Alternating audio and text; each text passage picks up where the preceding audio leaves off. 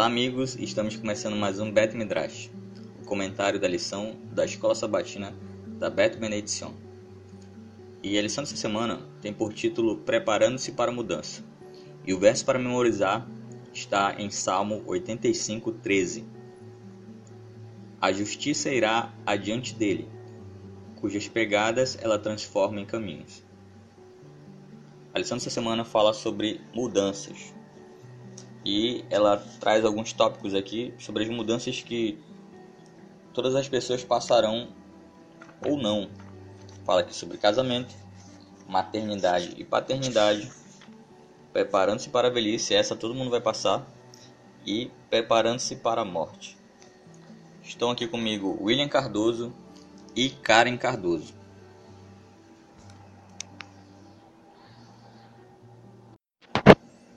A lição dessa semana fala sobre a mudança. E eu lembrei de um trecho de uma música que eu gosto muito, A Partir do Norte, do compositor Estevão Queiroga, que diz assim o trecho: O caminho muda e muda o caminhante. É um caminho certo, não um caminho errado.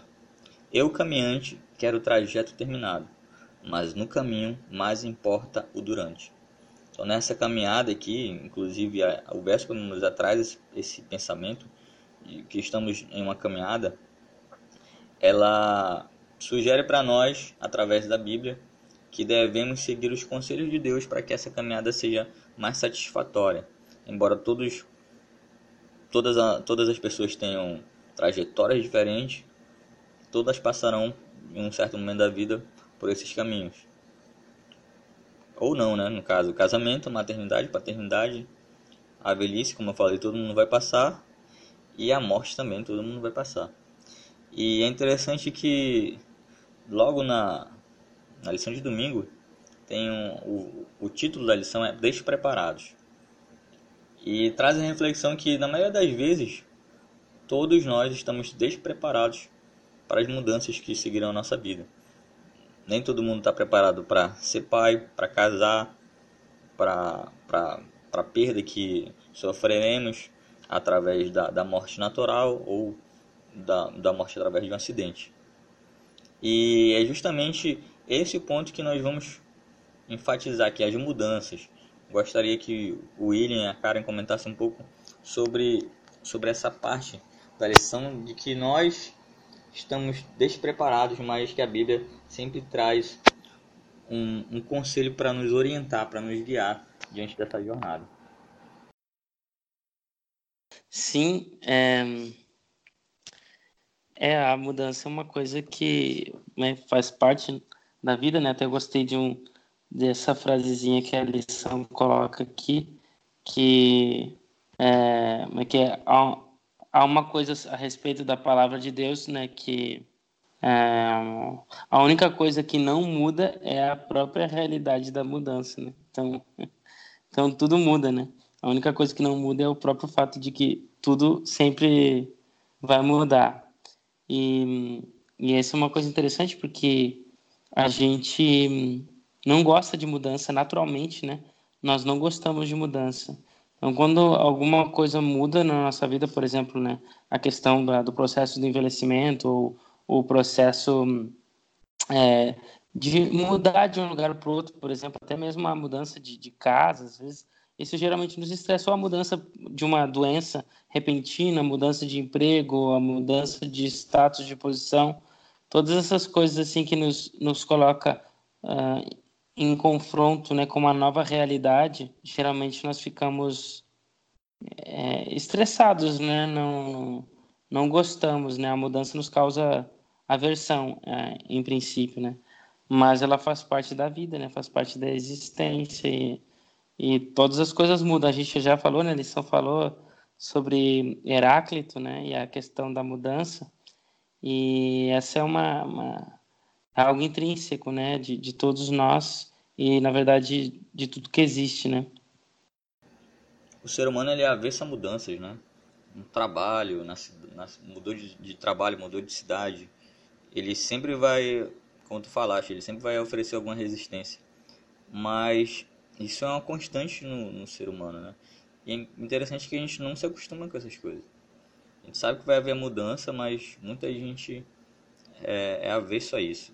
Você pode ver muito isso em questão do trabalho, né? Muda alguma norma, algum regulamento, muda a diretoria, a gente já fica preocupado, já fica apreensivo. É, poucas pessoas reagem bem à mudança. É, e o, o legal também que, que eu achei importante, assim, da, que a lição fez menção, foi a questão da, assim, que algumas mudanças nos preparam para outras que virão, né? Então, por exemplo, é, o fato de a gente ter sido pai, né, nos prepara para ser avô, né? Então, e assim forma um ciclo, né? As coisas vão, vão formando o ciclo das coisas, né? E, enfim, né? A gente vai passando por várias etapas que uma etapa já nos prepara para outra, né? Ou até mesmo para que nós possamos é, ter experiência para passar para aqueles que ainda não passaram por essas etapas, por essas mudanças, né? Que são os mais jovens, né? E, e isso é muito interessante. Então, que essa dinâmica da vida, ela, ela, ela está é, interligada, os, os detalhes, né, é, é, pelos quais nós passamos, eles não estão assim isolados, não são pontos isolados. As mudanças não são assim aleatórias, elas acontecem com todos, né? De alguma forma é a mesma coisa para todo mundo. Claro que embora cada um vai ter a sua a sua realidade, mas em tese assim as mesmas mudanças é, elas podem acontecer se todos é, tiverem percorrerem caminhos semelhantes e, e dessa e dessa forma nós estamos é, interconectados né? É, entre nós humanos né? Um com o outro porque a mudança é são as mesmas. E, e também é, é, um com o outro que eu quero dizer né, da mesma geração e assim e, e pelo fato de sermos humanos né? Mas, mas também com as, as gerações, né, conectados com gerações do passado e do futuro, né? Então, isso é bem interessante dentro do, do tempo e da, e da matéria, né, na qual nós, nós faz parte da nossa realidade. Né? Uma coisa que eu destaco é que na nossa trajetória nós aprendemos com os nossos erros, né? A gente erra, mas a gente procura não errar mais naquele mesmo ponto onde a gente errou, a gente procura ser uma pessoa melhor ou não errar mais daquela forma. Se errou, aprendeu, fez algo novo. E é uma coisa muito importante porque a Bíblia traz esse pensamento para nós, de personagens que, que erraram e que a gente pode aprender com os erros deles também.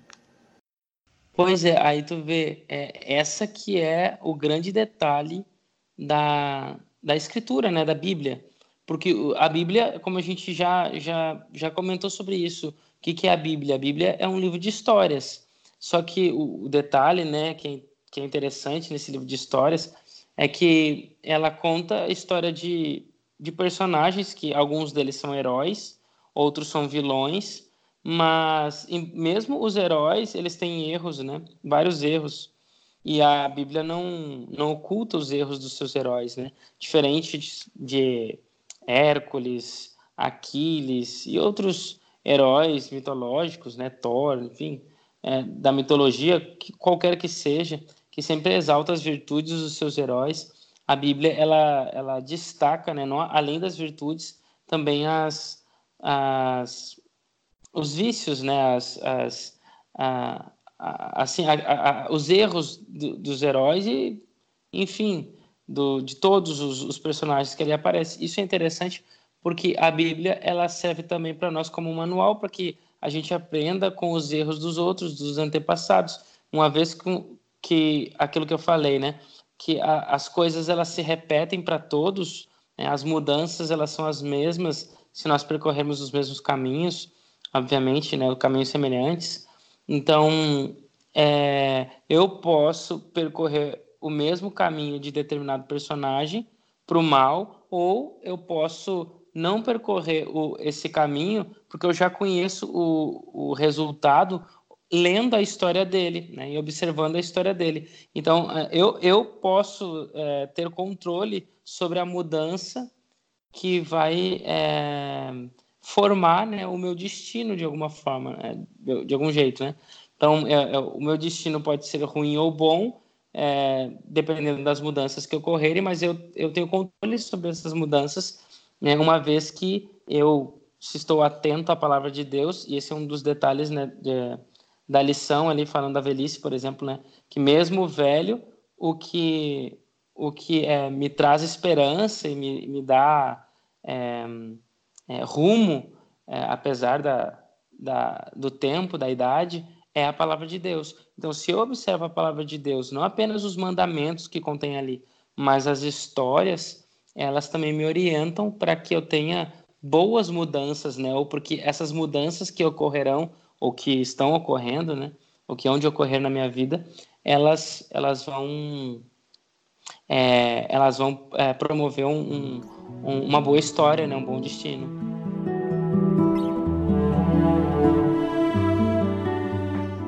Agora falando sobre a preparação para o casamento, lembrando que nós já falamos sobre isso em podcasts anteriores sobre o casamento, em especial no podcast da lição anterior do livro de Apocalipse. William, você que é um líder religioso, já é casado, já realizou várias cerimônias de casamento, te pergunto que conselho a Bíblia dá para as pessoas que nesse momento escolhem compartilhar a vida com outra pessoa momento do casamento, que talvez seja o momento mais importante para a vida das pessoas, levando em consideração as várias notícias sobre o aumento dos divórcios, relações extraconjugais, a violência contra a mulher. Então, que conselho a Bíblia dá para essas pessoas que estão se preparando para o casamento? Bom, um, eu creio que o principal conselho é a questão da, da unidade do casal com Deus, né? E e dessa é, noção que a gente já falou também da questão da, da imagem de Deus através da é, que é representada através do casamento, né, da união matrimonial. Então, eu acho que essa consciência e essa unidade com o divino, eu creio que é primordial dentro do casamento, né?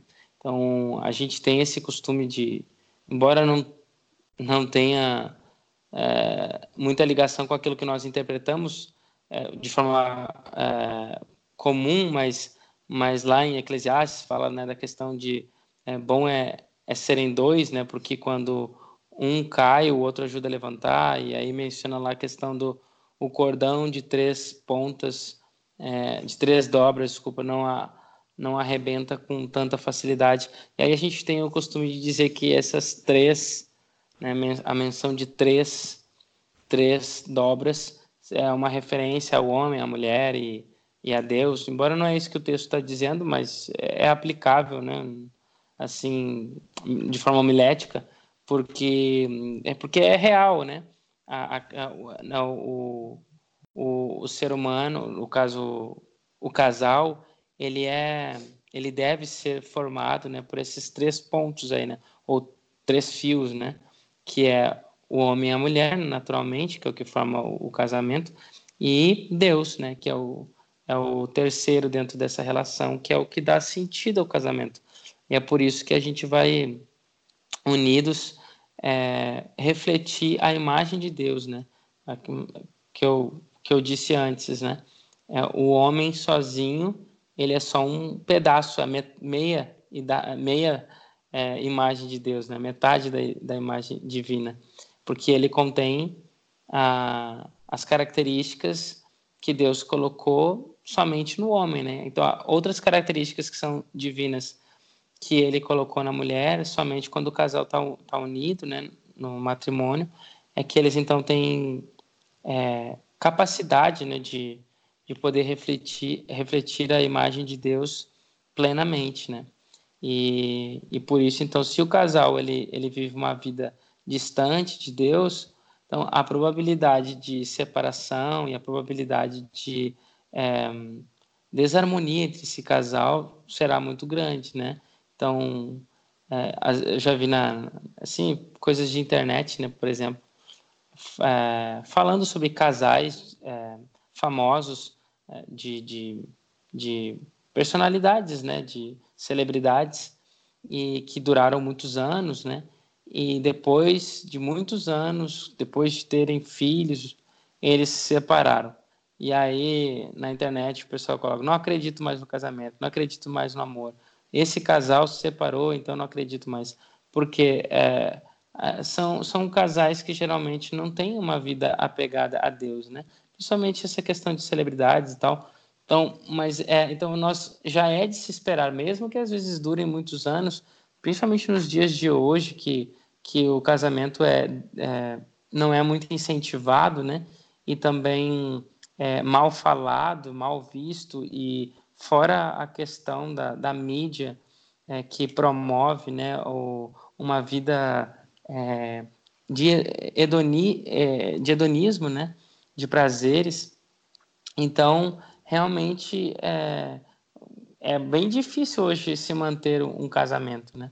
Então, sem Deus, é, só por nossa própria força e conta, é quase que é, um milagre mesmo, né? A gente conseguir é, pro, promover um casamento pela força humana sem a união com, a, com, com o divino, né? Com, com Deus, né?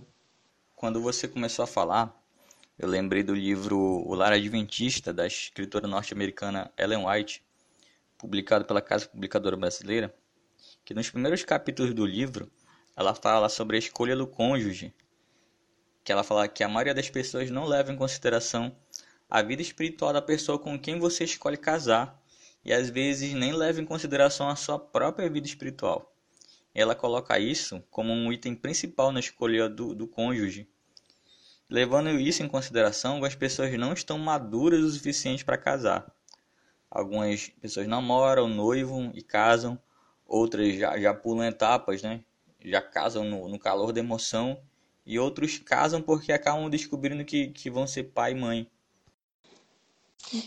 É, não, só, só queria mencionar, né, é, por exemplo, né, Moisés, quando ele conhece é, Ketura, né, ele, ele tinha 40 anos, né, Isaac também, quando conhece Rebeca, tinha 40 anos também.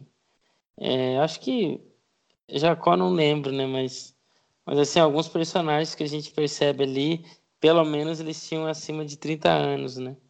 Então, eles estavam bem preparados, creio eu, né? Porque na Bíblia o número 30, a idade 30, é uma idade que tem a ver com, é, com preparação, né? Com experiência, né? Com aquisição de experiência, de, de maturidade, na verdade. E e então, assim, acima dos 30 anos já é considerado uma pessoa madura, né? E de fato, geralmente é isso mesmo que ocorre no nosso nos dias de hoje também. Né? 30 anos já é um bom grau de maturidade. E, e, e geralmente as pessoas elas elas elas elas na Bíblia, né, elas têm já a menção ali dos casamentos, elas têm um grau de maturidade bem elevado, né? de 30, de 40 anos, né?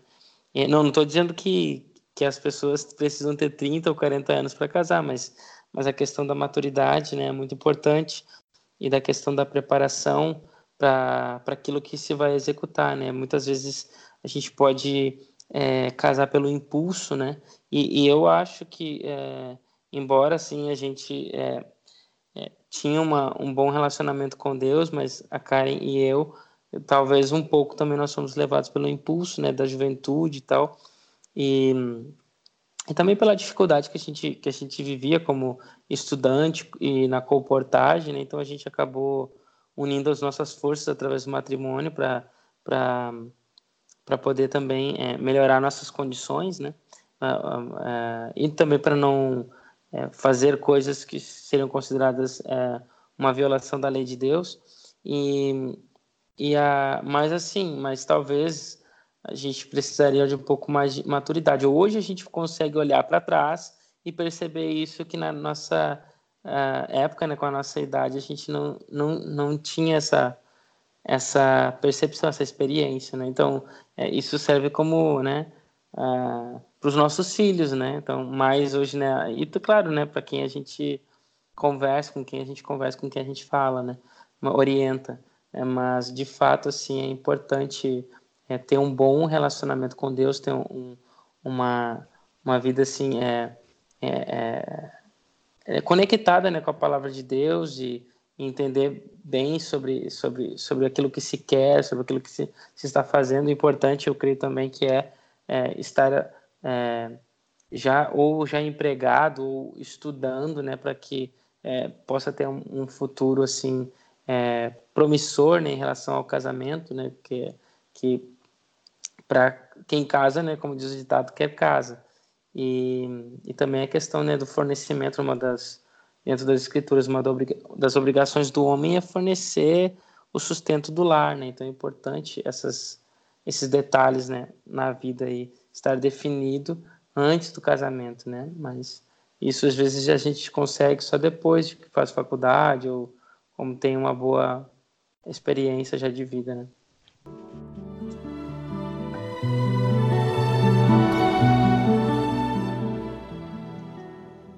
Sobre a maternidade e paternidade, a preparação começa não só quando se descobre que a mãe está grávida ou durante a gestação da criança, mas antes do casal escolher se terá ou não filhos. Né? É interessante que, que eu lembrei que, que as grávidas elas têm uma conexão tão forte com o filho que uma das coisas que, que a mãe e os pais também fazem muito é conversar com o bebê ainda na barriga da mãe. Né?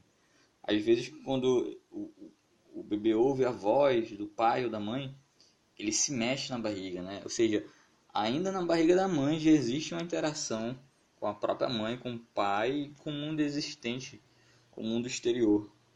O primeiro sentido a ser desenvolvido numa criança, né, quando ela é o, um feto, né, na, na, no ventre, né, da, da, da mãe, é o sentido da audição. É, e a, ou seja, os sentidos são a, a forma como nós percebemos a, a realidade, né? E assim nós conseguimos interpretar a realidade e, e nos locomover no tempo e no espaço. E, e, e então esses são os sentidos que são essas, esses portais que nos, nos ajudam a, a perceber o mundo. E o primeiro desses portais é a audição. E exatamente, né, é, é a gente às vezes, né, no nosso mundo e, e faz parte da, da, dessa mentalidade grega que nós temos, né, ocidental, que é a questão da visão, né? A, a gente preza pela visão, né? A, a visão é, é, é está em, em primeiro lugar para nós, né? A gente acha que é, que é como se fosse o sentido mais importante, mas dentro do judaísmo e da Bíblia é o, o sentido mais importante é a audição, né? Não é aquilo que você vê, é aquilo que você escuta. Tanto é que no momento que se pronuncia o Shema, se cobre os olhos, né? Porque se é para escutar, então eu fecho os olhos para dar total atenção àquilo que eu estou escutando. E a criança já nasce, né, já se, se forma, né, é, nos primeiros aí, meses aí tal, ela já se desenvolve para a questão do escutar, né, para ouvir, né. Então ela já está apta para ouvir tanto a mãe falar, tanto o pai falar e especialmente falar a palavra de Deus. Então se os, os pais devem ouvir para que então eles possam fazer a criança ouvir também. E esse é o grande processo da vida que está ligado sempre com a questão da palavra de Deus, né? Vou falar aqui um negócio, eu gostaria que a Karen confirmasse, porque ela é especialista nessa área, Karen é pedagoga, sobre a importância de você falar e entender que a criança ela ela tá te ouvindo, ela tá te entendendo. Porque muitas, muitas mães e muitos pais não levam em consideração que a criança ouve, ela entende, ela capta as interações de tudo que está acontecendo ao redor dela. E alguns não, alguns pais não têm um filtro quando eles estão falando entre si ou com outros adultos, não prestam atenção no que a criança está ouvindo. Que a criança está ouvindo a conversa e que embora ela não entenda tudo que está sendo dito ali, ela capta todas as circunstâncias, aquelas nuances e isso pode influenciar no crescimento psicológico, inclusive espiritual, da importância de você ter cuidado com o que você fala e como você fala para a criança. E tudo isso vai refletir na educação dela. É. Sim, Jonas, é perfeito. Realmente a criança, é, desde o seu nascimento, ela tem a, a percepção de muitas coisas, né? Ela já é capaz de de compreender pela tonalidade da voz, pela, pela maneira que é falada, ela pode não entender tudo que está sendo falado, mas ela pode compreender o significado, né, através do, da tonalidade da voz, da expressão, né, da, dos pais ali. Enfim, ela percebe o ambiente, ela, ela sente, né, se há alegria, se há tristeza, se há harmonia, tudo ela sente, tudo ela é capaz de interpretar a maneira dela, mas ela ela está fazendo uma interpretação, né? Tanto que na, nós temos o, a programação da escola sabatina infantil também, né? E às vezes a gente vê algumas grávidas já participando, né? Porque ali a criança já vai tornando comum para ela a, as canções, a voz da, da professora, né? E ali ela vai já aprendendo desde a barriga já as histórias e os ensinamentos que são que podem ser passados para ela. E aí quando a criança nasce, tudo que ela ouviu na barriga já vai ter algum significado bastante importante para ela. Tanto é que tem uma atividade bem comum que muitos pais fazem, que é colocar uma música, né? Escolher uma música que os pais acham bonita, uma música clássica, uma música de niná, e colocar todos os dias durante a gestação. Aí quando a criança nasce, aí os pais podem, quando a criança estiver chorando, né? Os pais podem colocar aquela mesma música. E é incrível, né? A criança ela se acalma assim na mesma hora. Se acalma com bastante facilidade. Porque aquilo que ela já ouviu, né, dentro do ventre já é comum e traz tranquilidade para ela, traz conforto. Então, a, o pré-natal é uma fase bastante importante, né? Que até em outros países, como o Japão, por exemplo, ele é bastante valorizado, até mais que no Brasil, né? Porque, por exemplo, lá a criança com três meses já é considerada que tem um ano, por conta de que quão importante eles valorizam a, o tempo que a criança permaneceu dentro da, da barriga da mãe, né? A gestação. Porque aqui está falando sobre a preparação, né? Para uhum. maternidade. Fora que a gente também estava comentando agora outro dia sobre a questão da assim de, de da transmissão genética de algumas uh, características né dos pais né então por exemplo é, personalidade embora a criança forme a sua própria personalidade que a Karen até mencionou numa outra lição, mas também é, tem aspectos né, da personalidade do pai e da mãe que são transmitidos, né? É, é, é são transmitidos é, para o filho, né? Assim como também é, não é só uma questão de personalidade, mas de caráter, né? Também é, transmitido. Daí que vem, né? Também um, aqueles ditados como tipo a, a, fruta não cai longe do pé, filho de peixe, peixinho é. Que geralmente a gente, a gente tem a tendência a copiar os erros e, e até mesmo né, algumas características de, de, de habilidade, de dons né, que os pais nos transmitem. Mas a gente pode é, repetir né, os erros do pai ah, e da mãe, ou a gente pode mudar, construir a nossa própria história, né? E isso é, é bem comum, né? Então, é, a gente vê isso nas escrituras, né? Então, os, os filhos repetindo os mesmos erros ou eles mudando a sua própria realidade, né? Sabendo que o pai ou que a mãe realiza determinada é, ação que é, que é errada, então ele, ele decide mudar a realidade dele para não repetir os mesmos erros, né? E, e, isso é muito legal, muito interessante, porque hoje em dia, infelizmente, são poucos os que percebem essa é que a, a, história do pai, ou não sei se, se, se não percebe ou se não, se não, se não busca conhecer, né? Porque é, a gente conhece, assim, às vezes, né, muitas pessoas que, que eles caem nos mesmos erros que, que são óbvios, né? É, que são os erros dos pais, quando eles poderiam muito bem ter evitado determinadas é, é situações se tivessem prestado atenção no que aconteceu com os pais deles para que não, não ocorresse com, com eles mesmos, né? Então, e isso através geralmente da nossa própria personalidade, né? Que vai sendo uma repetição, né, da, da personalidade dos pais, do, do caráter, né, especialmente, né, do caráter do, dos pais, né? É, hein, Jonas? E falando ainda sobre as influências pré-natais, né?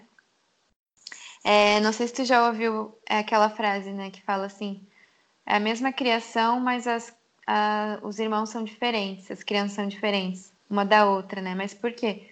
Porque assim, a nossa vida ela está em constante mudança.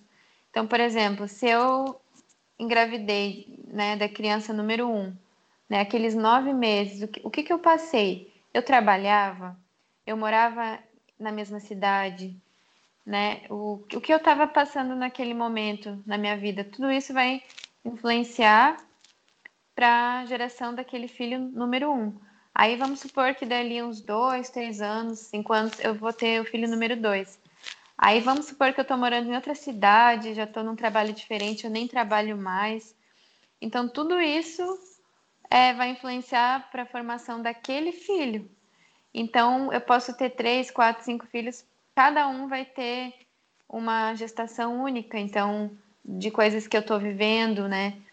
De coisas que o, o pai, até mesmo o pai, né? que também é responsável ali pela formação né, do ser.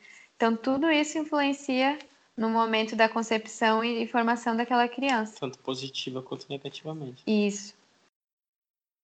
Eu lembrei de uma citação tua, Karen, no outro podcast, que o fato do pai e da mãe ensinarem uma atividade para os filhos gera um ganho emocional e de afetividade que contribui para o fortalecimento emocional, mental da criança e quando você lembrar, ah, meu pai me ensinou a nadar, minha mãe me ensinou a, pedalar, eu aprendi a, a, a, fazer uma refeição com a ajuda dos meus pais, os meus pais me levavam ao parque para brincar. Esse tipo de atividade ela cria um, um laço muito forte e deixa uma impressão tão, tão boa na mente da criança, o fato de você ensinar ou participar de alguma atividade com ela, que torna a criança um adulto mais confiante e capaz de, de fazer outras coisas, tendo com, com uma ênfase os relacionamentos e não a própria coisa que se faz. E é muito legal isso. Isso, exatamente, né? É, a melhor herança que os pais podem dar para os filhos são as boas memórias da infância, né? Como tu falou, seja ensinar um, uma receita, né? seja ensinar a andar de bicicleta. Inclusive, essa semana, né? O William estava ensinando a nossa filha a andar de bicicleta sem as rodinhas, né? Que para ela isso foi uma coisa muito marcante, porque ela já estava pedindo há muito tempo para tirar a rodinha da bicicleta, as pequenininhas que dão mais equilíbrio, né? Para andar só com as duas normais. Então, é, esses momentos é, ficam gravados para sempre, né, na memória da criança é, quanta coisa que ela está desenvolvendo, né? Naquela atividade ali, desenvolvendo a é, fisicamente, né? É, psicomotora, né? Também a parte psicomotora da criança, desenvolvendo ali uma série de coisas, né? É, também fazendo atividade física, mas o, o principal que vai ficar para ela é que alguém com amor olhou para ela parou tudo e quis ensinar algo que ela não sabia, né? Então, isso vai ficar para sempre na, na memória, né? Na mente da criança. Mas agora eu lembrei que eu ia falar. É que é sobre as influências pré-natais ainda. Que eu tenho uma experiência né, em relação a isso. Por exemplo, a minha primeira gestação, que foi da Sara, eu não podia dormir depois do almoço. Eu tinha muito sono, mas eu não podia dormir. Por quê? porque eu dava aula, aula de musicalização. Aí, quando a Sarinha nasceu, ela não gostava de dormir, fazer a soneca que todo bebê faz, né? Depois do almoço. Ela não gostava, não gostava de jeito nenhum.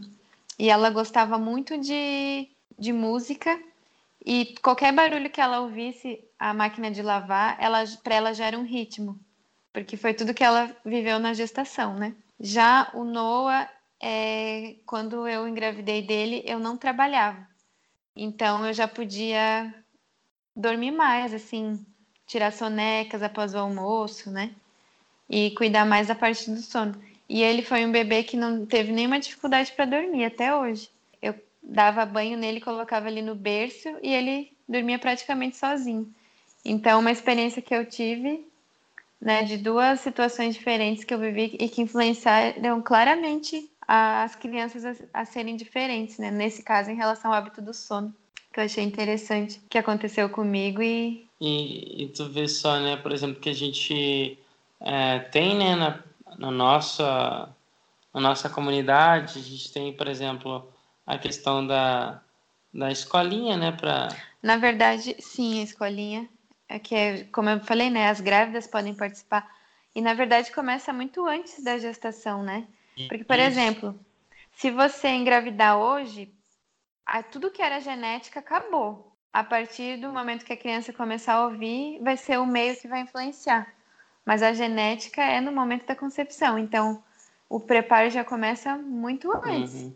É, por isso que, é, é, exatamente, é, eu também me, acabei me esquecendo, mas era isso que eu queria chegar quando mencionei da questão de que passa né, para os filhos a questão da personalidade, essa genética, né? Então, por isso que é importante estar, estar se preparando, né? Porque se eu quero que meu filho não não tenha os mesmos erros que eu que eu tenho, né? os, os, os defeitos que eu tenho de caráter, então eu tenho que corrigir esses erros e o que me ajuda a corrigir os erros antes de eu, de eu conceber um filho é, é através da palavra de Deus, né? Que me ajuda a melhorar a questão a questão da minha moralidade, né? Então, da minha da minha uma, uma índole melhor, né? Então, é por isso que a Karen mencionou de fato, né? Essa preparação não é apenas enquanto tem a criança, né? Mas é muito antes. E não é só uma preparação é, de como é, cuidar da criança, de como, é como se fosse assim, manual para um pai, para ser pai e mãe. Não, não é só isso. Não é só um manual de como cuidar, de como é, educar a criança, mas é também é, muito antes da criança é eu me educar, é a minha, seja, me preocupar comigo, não tanto com a criança, mas me preocupar comigo e eu estou me automaticamente, né, ou consequentemente, já estou me preocupando com a criança, porque se eu cuido de mim, se eu cuido da minha esposa, a gente, com uma personalidade, com um caráter melhor, a gente vai é, possivelmente é, ter um filho é, com um, um, um caráter também melhor, né? Aqui na lição fala que mesmo os pais experientes algumas vezes ficam espantados com as ações, palavras ou atitude dos seus filhos.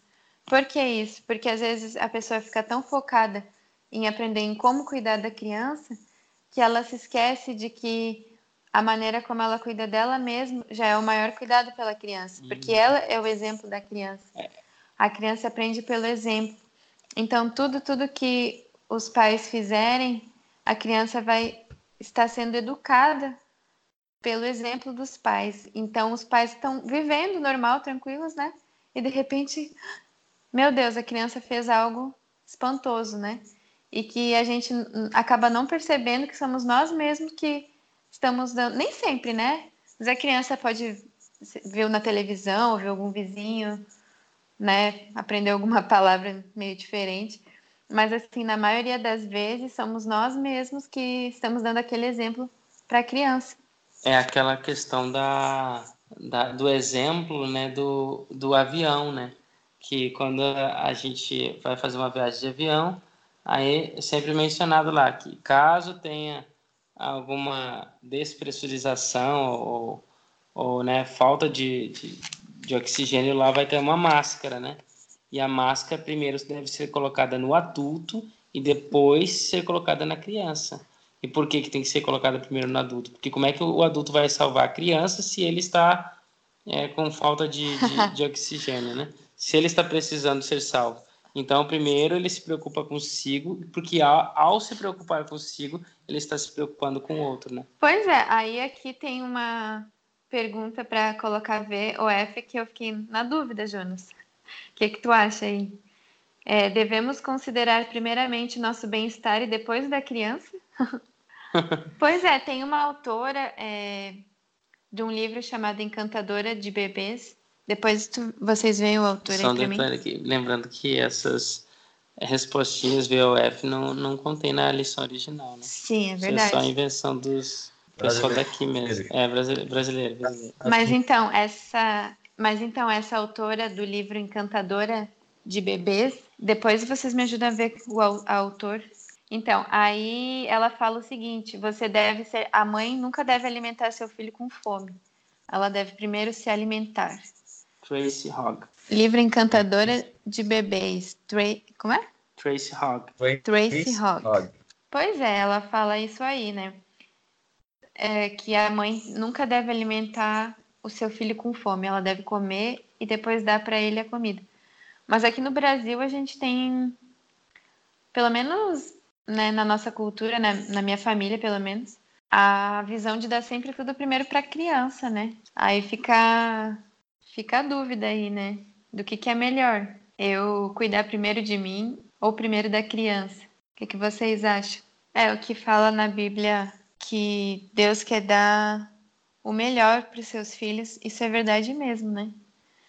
Eu lembro que antes da Sara nascer, eu falava assim: lá em casa não vai ter nenhum brinquedo da Sara. Os brinquedos vão ser meus. Aí eu vou falar para ela: você pode brincar com esse brinquedo. Qualquer criança que chegar aqui em casa vai poder brincar com esse brinquedo, porque esse brinquedo serve pra, para crianças. Então a minha ideia era não dizer que era dela, né? Era dizer que, que na nossa casa tinham brinquedos e assim como qualquer outra criança que chegasse aqui em casa, ela ia poder brincar também, né? E aí, quando ela nasceu, eu tinha vontade de dar tudo para ela, assim, o melhor para ela. É... E acho que esse é o sentimento que Deus tem por nós, né? Quer dar tudo pra gente, quer dar o melhor pra gente. E aí, depois, graças a Deus, ela aprendeu a compartilhar rápido, né? Mas eu tive essa experiência. Eu acho que a mãe sente mais ainda esse essa realidade porque o filho é gerado dentro dela, né? Então, acho que o sentimento dela é a parte. Acho que o William falou alguma coisa no podcast anterior sobre a parte feminina de Deus, que seria o cuidado, né? Então, o cuidado ele tá na mulher, né? Não que não esteja no homem, mas no homem tem é, características diferentes também, né? De misericórdia, né? da, da mulher, eu digo, né? Uhum. Misericórdia carinho, né? Sim, com certeza. É a questão mais imanente, né? Quando que o homem é visto como a questão mais de de julgador, né, de juiz mais transcendente. E é, Deus aparece com essas duas perspectivas dentro das escrituras, né? Então essas características mais femininas, né, ou seja, mais de mãe, e as características de, de pai, né, também de, de autoridade, né? Agora, uma coisa interessante sobre a questão judaica, é, voltando à questão do Shema, porque no Shema, né, fala, né, a, ali que... Andando pelo caminho. É, que, que tem que educar o filho ao andar, né, ao, é, ao, ao, ao, né, ao acordar, ao, ao, levantar, ao dormir e ao levantar, e andando pelo caminho, né, assentado em tua casa, enfim. E essa questão do andando pelo caminho é interessante, né, porque seja, no teu andar da tua vida, tu vai tu vais ensinando o filho, vai ensinando a, a, a criança, né? E, e, o interessante é que o nome os judeus chamam, né, é, a, o, conjunto de leis, o estudo das leis é, judaicas, né, das leis que, no caso, que contém na, na Torá, é, as 613 leis, mas o estudo delas, a interpretação delas é chamado de halachá, é, que, que, tem, que tem origem no verbo hebraico, que é o verbo halach, que significa andar, né? E a halachá seria é, o caminho pelo qual se anda, né? Seria mais ou menos essa tradução. É chamado de lei judaica, né? Vulgarmente, né? é, coloquialmente, halakha, lei judaica, mas literalmente é o caminho pelo qual se anda. E, e ali, então, é, é, tem toda a interpretação legal, né? Porque a ideia da, das leis, né? E é isso que o judaísmo, ele, é, ele faz, ele cumpre as leis, né? Ele, ele conhece as leis é, bíblicas, né? E ele, então, tenta executá-las da melhor forma possível, e, e isso é halachá, isso é o andar, é o andar, é um caminho que se anda, né? E assim está escrito lá no Salmo 119, né? Que a tua palavra é, é luz para o meu caminho, né? É a luz para o meu andar, né? Então ela ilumina a, a, minha, a minha estrada. E esse é, é o detalhe do que o, o pai o, e o filho aí devem fazer, né? O pai precisa andar pelo caminho, porque ele precisa conhecer o caminho, e ele então mostra o caminho para o filho, né? Então essa questão de quem vem primeiro aí, o, o pai ou o filho, a criança ou, ou, ou os pais. Então, pela Bíblia, o que dá a entender é que primeiro vem os pais, né? Então os pais uhum. cuidam de si, os pais trilham o caminho e depois então eles fazem o seu filho percorrer por esse caminho. É, eu acho que isso aí é verdade mesmo. Mas para as mães às vezes é difícil, né? Até porque diz lá, né? Ensina o teu, ensina o teu filho no caminho que ele deve andar, né? Então, como é que eu vou ensinar o filho qual é o caminho se eu não conheço o caminho? Então, eu tenho que conhecer o caminho primeiro, para que eu então possa, uh, ou eu tenho que descobrir qual que é o caminho, né? Conhecer e descobrir o caminho para que eu possa então uh, ensinar o meu filho a, a rota, né? Correta. Falando sobre a velhice, que é uma fase que todos passarão muitas pessoas não estão preparadas para os cabelos brancos, né? E elas tentam de toda forma retardar o envelhecimento, seja através de um estilo de vida mais saudável, através de cirurgias, e algumas se negam a se considerarem velhas, né? Também para alguns existe um, uma aura sombria sobre a velhice, mas a Bíblia ela traz uma mensagem de que o ancião, a pessoa idosa, é uma pessoa que deve ser respeitada e honrada, né? E falando nisso, eu lembrei do meu avô. Eu perdi meu avô há alguns meses atrás, o pai da minha mãe, e minha mãe estava muito triste nesse momento. Como normal, se você perde seu pai sua mãe, você fica muito abalado. E tentando confortar minha mãe, eu, eu falei: Ó, oh, mãe, o vovô ele viveu uma vida muito plena, ele, ele faleceu com 88 anos. É tudo que ele desejou, ele fez. Embora ele fosse velhinho, ele ia na feira, ele fazia as coisas dele, plantava a horta dele no quintal. E ele viu até a quarta geração dos descendentes dele. Então, ele, embora tivesse já doente, eu acredito que ele, nos últimos momentos, ele viu ali que ele viveu uma vida plena, cercado dos familiares, das pessoas que ele amava.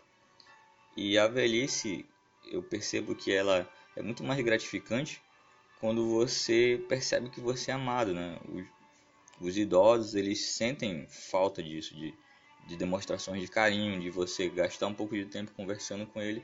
E a, a mensagem da Bíblia é, é que o idoso, o ancião, ele tem muito mais a contribuir para a nossa vida do que qualquer outra pessoa. Sim, então, o judaísmo ele, ele vê a, a velhice né, como algo é, positivo, né? Os velhos geralmente são considerados os, os sábios, né? Um, é, tem essa questão também, né? Tu vê, é, o nome ancião em hebraico é zaken, que tem a ver com a barba, né?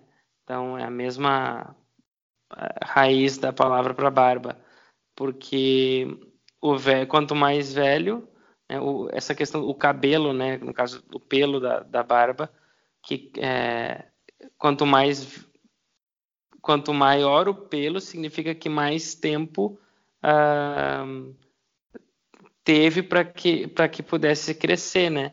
Então, então o velho é aquele que tem maior barba, né? O que tem a barba mais, mais longa, porque ele passou por mais tempo, né? Então, e isso gera, isso transmite, né? A questão da sabedoria, né? existe até um, um midrash né, judaico que fala que quando Deus está no céu, ele é um velho de, de cabelos e barba é, cabelos e barba branca, né? Mas quando ele vem aqui na Terra, ele é um, um jovem, né? De, de cabelos e barba preta, né? Então que quando ele está aqui na Terra, ele é um guerreiro, né? Ele vem como um guerreiro e quando ele está lá no céu, ele se assenta no trono como um juiz, né? E como um, um sábio. Então, a questão da velhice, ela tem a ver com a, a ideia de sabedoria, né?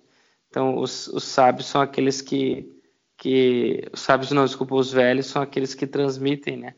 A sabedoria aos mais jovens, transmitem a, as, as grandes máximas, né?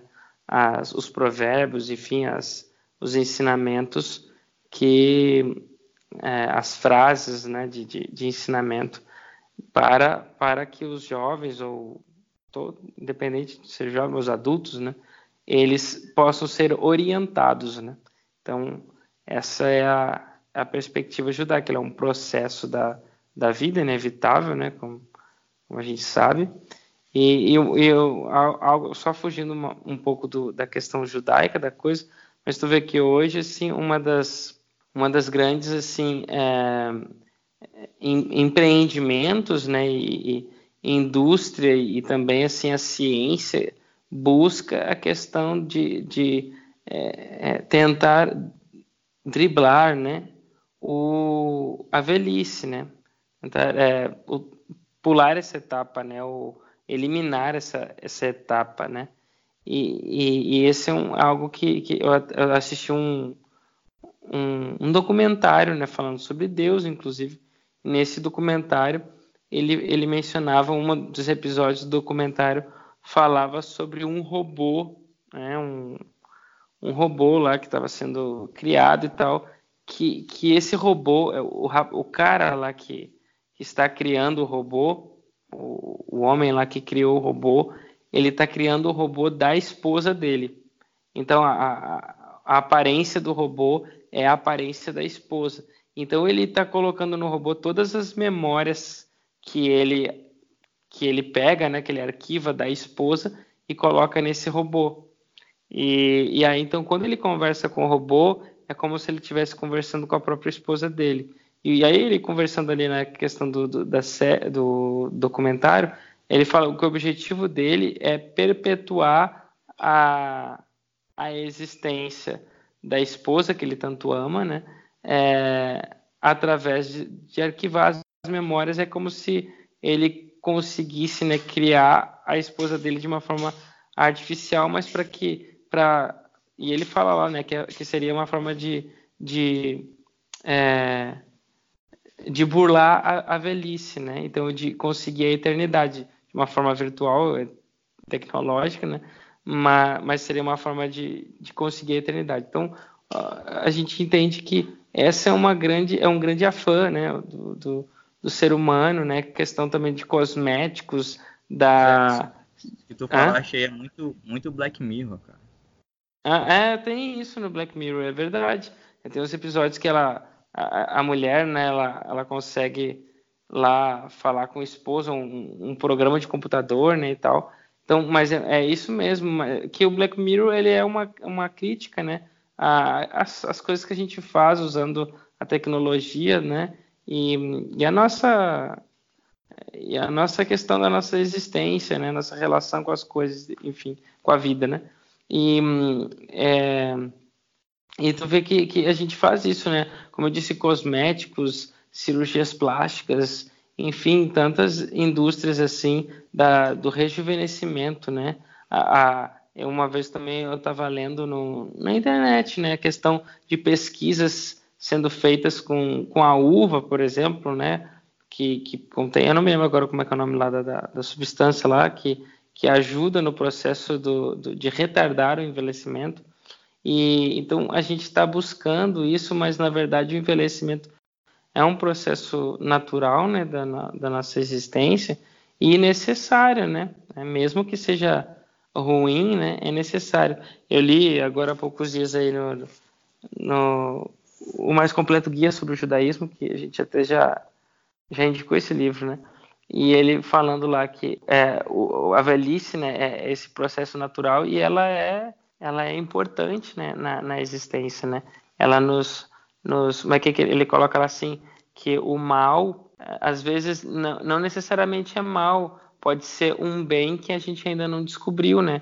Aquilo que, é, que parece ruim, pô, Deus te, colocou ali é, para que na verdade como uma bênção disfarçada, só que a gente não percebe, né? Então isso é interessante. Então, às vezes a velhice que pode parecer algo ruim, pode ser algo bom e que a gente talvez não percebe, né? E a gente busca evitar, mas que na verdade faz parte para o nosso próprio desenvolvimento, né? Uh, completo, né? Como humanos, né? Que somos. Não, e, tu, e, e, e, sem contar que a gente também tem um outro que eu acho até que é o pior do que mexer na aparência, né? É mexer na, na natureza, né? na, na questão da, a, do tempo que se está vivendo, né? que é a questão da, da, da pós-adolescência, né? que é, por exemplo, assim, eu, eu, eu estou vivendo num, numa época da minha vida que, que é, isso aqui eu quero voltar a uma época que eu já passei, entendeu? Então, por exemplo, eu, é, alguém pode até contestar isso, mas é, é, eu estou vivendo na minha velhice e eu tenho que viver a vida como de acordo com o tempo que eu estou vivendo e não com o tempo que já que já passou. Então alguém pode contestar, ah, não, a vida é para ser vivida de qualquer forma, em qualquer época, em qualquer tempo. Mas na verdade não.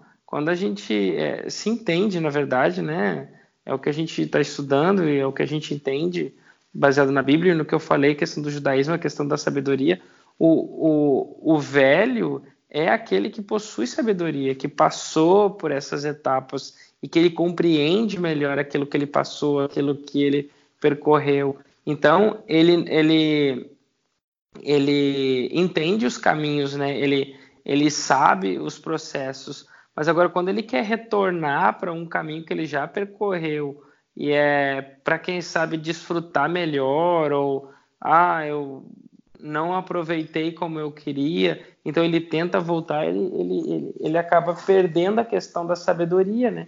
Que está implicada na, na sua, na, no seu status de, de velho, né? Então, por exemplo, eu, eu sou velho, mas eu quero viver como adolescente, então me visto como adolescente, me comporto como um adolescente, eu faço coisas que, que um adolescente faz, seja na questão do relacionamento com as pessoas, seja na questão do meu próprio comportamento, né? Então, isso não faz o menor sentido, né? Então, a pessoa, ela perde é, é, a questão da sabedoria, porque ela, ela não entendeu o processo, né? E isso até, inclusive, são problemas psicológicos, né? Se a gente for estudar a fundo, né? É, até porque a pessoa não quer viver, é como se ela não quisesse aceitar, não quer viver o tempo em que ela alcançou, né? Que é a questão da maturidade, da, da, da velhice, né? E ela então tenta pular esse, esse, essa etapa, né? Na verdade não é pular, ela quer retroceder a uma etapa que, que ela talvez gostou mais ou que ela percebe que ela não não viveu tanto quanto ela gostaria de ter vivido. E isso eu acredito, né, que é também um grande assim, uma muita influência da questão da, da mídia, né, da do tempo em que a gente vive hoje, né? Então, aquilo que os jovens fazem hoje e, e aquilo que a mídia também promove e incentiva que os jovens façam, talvez, né, muitos pensem, né, ah, eu não, não fiz isso, eu gostaria de ter feito, eu gostaria de ter tido isso, gostaria de ter é, né, realizado tal coisa, então, mas agora não dá tempo, ah, não dá tempo sim, vou voltar para o passado, vou fazer. E, e quando na verdade isso é uma inconsistência com o nosso tempo de vida, né? A gente que deveria estar dando exemplo para os mais jovens, né? Porque já chegamos na tempo de experiência, né? Nós na verdade não estamos dando exemplo, a gente está é, é, incentivando a, a, a, às vezes ao erro, né? Ao, ao que é incoerente. E eu acho que também isso é medo, inconscientemente, pode ser medo da, da morte, né?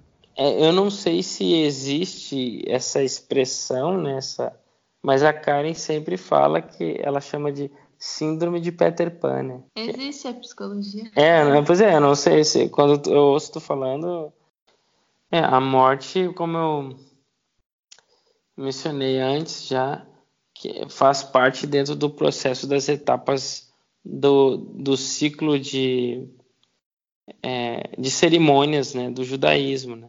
Então, começa no nascimento, né, com a cerimônia do, da circuncisão e, e vai até o processo da morte, né, do enlutado. Né? E até é interessante né, que, que a questão da, da, da morte existe né, sempre uma a recitação da parte dos enlutados de, um, de uma oração né, chamada Kadish. E é essa oração, né, Kadish, significa santificação em, em hebraico.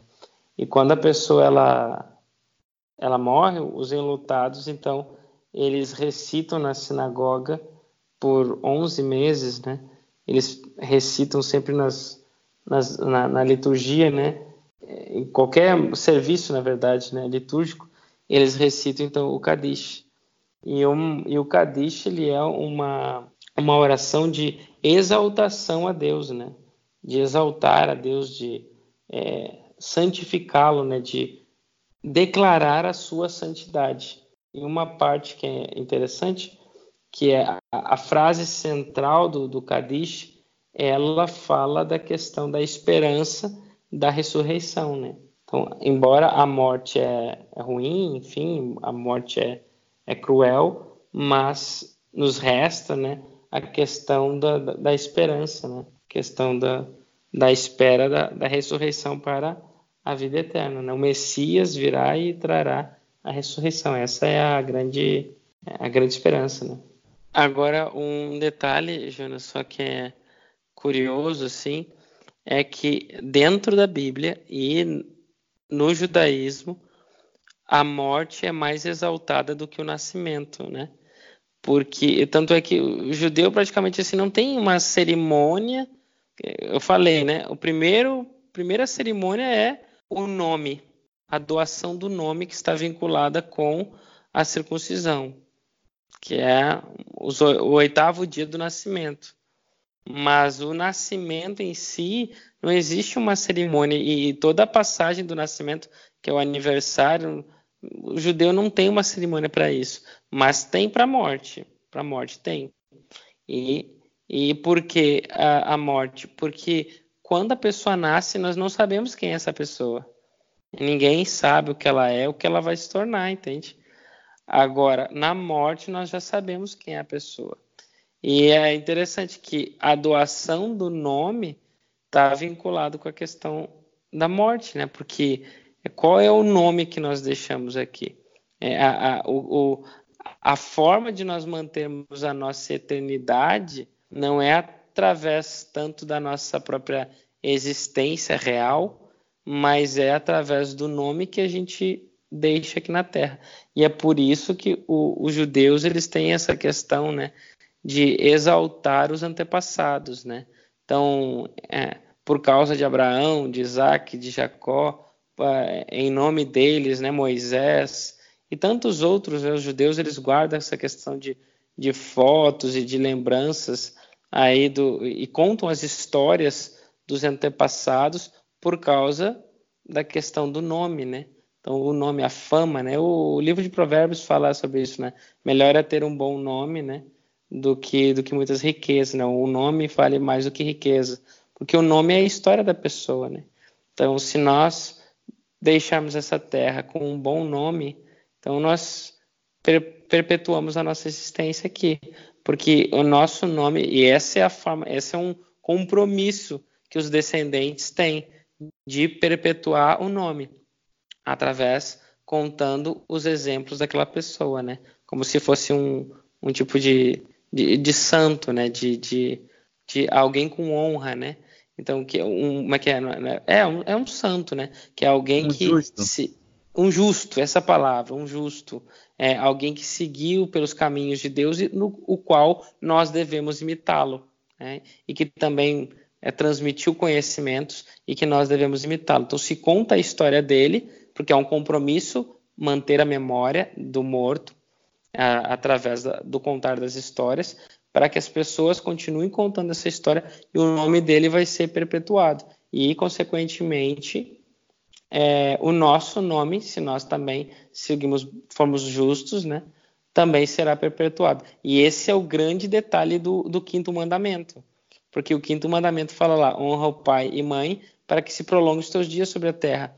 A gente acha que é questão de, ah, eu vou obedecer meu pai e minha mãe aqui para eu viver mais tempo, mas não tem nada a ver com isso. A questão do, do viver mais tempo é a questão da minha história que vai ser perpetuada. Se eu honrar o meu pai e a minha mãe, eu vou ter filhos que me honram também. E, e como que eles me honram? Perpetuando a minha história. Como? tanto contando a minha história, quanto vivendo uma vida que é, condiz com aquilo que eu ensinei para ele. Né? Entende? Então eu ensinei para ele um caminho, ele percorreu esse caminho, então ele transmite agora o, o meu nome na história que ele está vivendo, na vida dele e também através do contar sobre mim, né, para os próximos, né, para os seus filhos, para os filhos dos seus filhos, e assim eles farão continuamente. Isso é muito interessante. Então, e tudo isso tem a ver com a morte. Agora, se eu fui uma pessoa que, eh, que cometi delitos, né, que fui é, contrária à palavra de Deus, o, o, meu nome também pode ser perpetuado para o mal, como exemplo daquilo que não deve ser feito, né? O que não é um, um bom nome, né? Agora a gente também não pode esquecer daquelas mortes que acontecem por acidentes, é, infelizmente, né? Acidente de trânsito, acidente é, doméstico, né? É, esse tipo de morte é mais difícil de das pessoas compreender, né? Porque ele já foge do ciclo que seria natural da vida velhice, doenças na fase adulta ou até mesmo na velhice, né? Eu queria que vocês comentassem um pouco de como que a gente poderia, o que a gente poderia é, falar, né, para pessoas que, que passam por isso, que todos os dias morrem pessoas de todas as idades, né, e não necessariamente idosos e pessoas doentes. Como, como a gente falou, né, a, a morte não é vontade de Deus, né? não é plano divino, né? Ela é uma consequência dos nossos erros, né?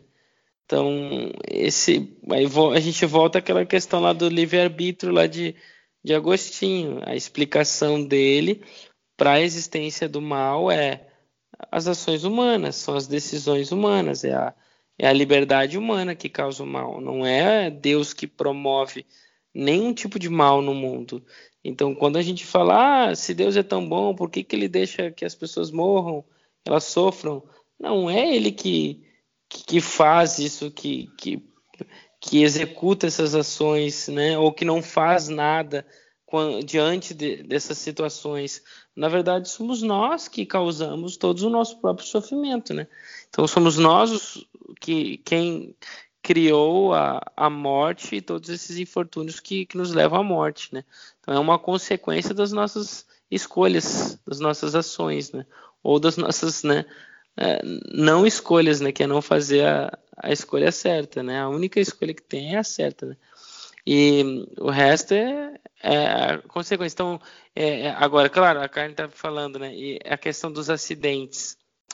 Essa é uma, uma boa pergunta, né?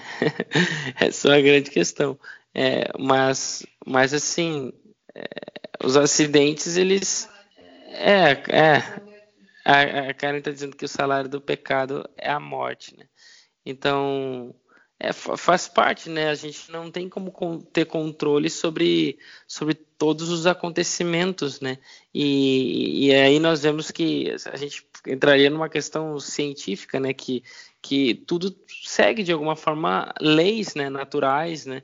E, e infelizmente através dessas leis Deus não interfere pelo menos não tanto quanto ele interferia no passado, mas é, a, essas leis estão, estão em andamento, elas estão seguindo o seu ciclo e a sua, a sua ordem natural, e, e isso gera infortúnios né, que, de alguma forma, que atingem as pessoas e, e, e pode provocar a, a, morte, né, mas não porque também né, o que Deus fez, ou até mesmo não foi uma escolha nossa, mas nós fomos é, é, acabamos é, sendo envolvidos nessa situação por conta do próprio processo natural da, da história, né, da, da, da, da, natureza em si, né, das leis que estão regendo o, o tempo e o, e o, espaço aí. É uma coisa interessante de se falar é também que essas coisas, esses acidentes, esses incidentes, as pessoas, a maioria das pessoas que ficam bem abaladas, elas perguntam, ah, por que Deus deixou isso acontecer, né? É, e a gente sempre culpa a Deus pelas coisas que acontecem pelo inesperado. É, isso é ah, verdade. Mas tu vê, mas é, aí tá outra outra síndrome, né? Que é a síndrome de Adão, né? Que em vez de nós assumirmos o nosso próprio erro, a gente sempre tem a tendência, a gente quer buscar um culpado, que nunca é a gente mesmo, né? Nunca somos nós mesmos. Sempre é o outro, né? Então, Adão foi, em vez de ele assumir a culpa, não, ele jogou a responsabilidade para o outro, né? Não, foi a mulher que tu me deste, né? Entende? Então, essa é a questão. A gente quer colocar a culpa em alguém. E hoje nós colocamos, né? Gostamos de colocar a culpa em Deus, né? Como se ele fosse o, o culpado por todas as coisas que, que, que acontecem, né? Ou por, ou por ele não, ou, ou por ele é, ter uma aparência de inércia, né? É, diante de situações que, que, se nós estivéssemos no lugar dele, teríamos feito diferente, né? Salvaríamos, criaríamos alguma teofania para mudar a situação, né? O que nos faz assim, né, de alguma forma é a melhor resposta, né, responder isso aí, a melhor resposta é a resposta divina para Jó, né? Jó diante de todo o sofrimento. É só um detalhe, quando a gente lê o livro de Jó, a gente tem que ter em mente que somente nós, os leitores, sabemos o que está acontecendo. Nós sabemos a resposta que Jó morreu sem saber. Ele não sabe por que, que ele não soube, né? Por que, que aconteceu todas aquelas coisas com ele. Ele não sabia o que estava em jogo, ele não, ele não viu o que aconteceu. E aí no final Deus responde sem responder, na verdade, que são os capítulos finais do livro. E a resposta de Deus, em, em tese, assim, né, que é longa ali, mas o que ele quer dizer com toda aquela explicação vai falar sobre também os astros e as constelações, e ele está dizendo assim: olha, Jó, você consegue perceber a complexidade da realidade, consegue perceber a complexidade da criação, você consegue criar essas coisas, você consegue controlar todas essas coisas, como que é o funcionamento dessas coisas. E, claro, é uma pergunta retórica que Deus faz ali, e a resposta de, de Jó, né, certamente, de nós, que observamos, é certamente não. Ninguém consegue mas a gente entende que Deus, como Criador, ele consegue. Portanto, fique tranquilo que eu sei o que, que eu estou fazendo. Eu estou no comando de todas essas coisas. E eu sei o que eu estou fazendo. Se você não entende, não se preocupa. Confie em mim que eu sei o que eu estou fazendo. Essa é a resposta divina. Então, quando nós não entendemos, ah, por que tal fulano morreu, por que, que aconteceu isso, ou por que aconteceu aquilo, é, a gente deve ouvir essa, essa resposta divina, né? Você consegue compreender todas as coisas? Não, não consegue. Então, olha, fica tranquilo, que eu sei que eu estou fazendo, eu estou no controle, e nada foge à minha visão, né, ao, meu alcance. Então, eu sei que eu estou fazendo. Confie em mim, que quem sabe um dia vai entender, nós iremos entender, ou talvez nunca morreremos sem entender, a menos, né, que Deus nos revele quando Ele vier essa terra aqui nos resgatar. Mas, mas enfim, nós devemos ter plena confiança em Deus. Essa, é isso que nos basta e essa que deve ser a nossa esperança, né? Bom, é, eu resumiria o seguinte, né? A questão assim que, que, eu, que eu acho que é o resumo da lição é assim a, o nosso compromisso, pra, essa é a minha perspectiva, né?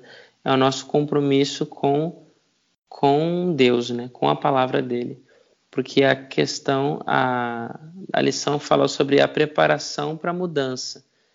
E a única forma de a gente estar preparado para qualquer mudança que possa ocorrer na nossa vida é estar ligada com o nosso relacionamento com Deus.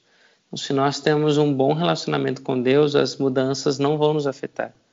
Mas se nós não tivermos um bom relacionamento com Deus em relação à nossa vida de é, espiritual, as mudanças vão nos afetar e isso pode né, nos é, desestabilizar, né, no, de alguma forma, né. Mesmo as, as mudanças positivas, que é mudanças como o casamento, o nascimento de um filho, né, e, e alguma bênção, né, que, aconte, que ocorre durante o processo da nossa vida.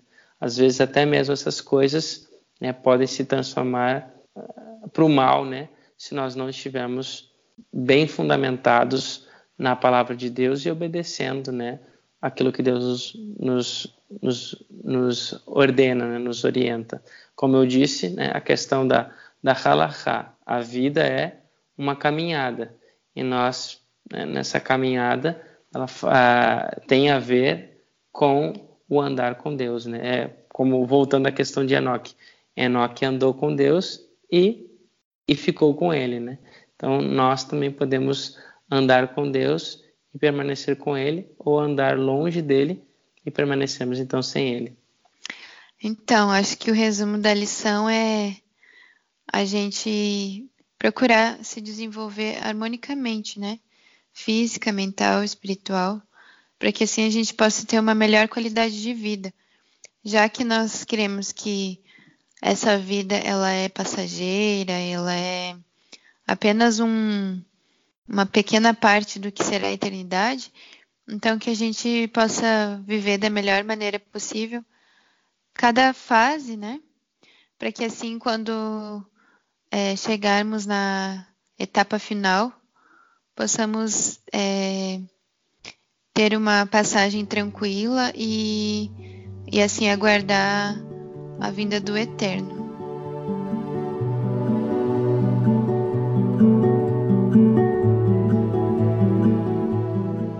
Chegamos ao fim de mais um Bet Midrash. Nós convidamos você a nos seguir nas redes sociais Bet Benedicção Manaus. Estamos no Facebook, Instagram e Twitter. Também convidamos você a compartilhar esse podcast com seus amigos. Nós estamos no Castbox e no Spotify. Até a próxima, pessoal. Tchau, tchau.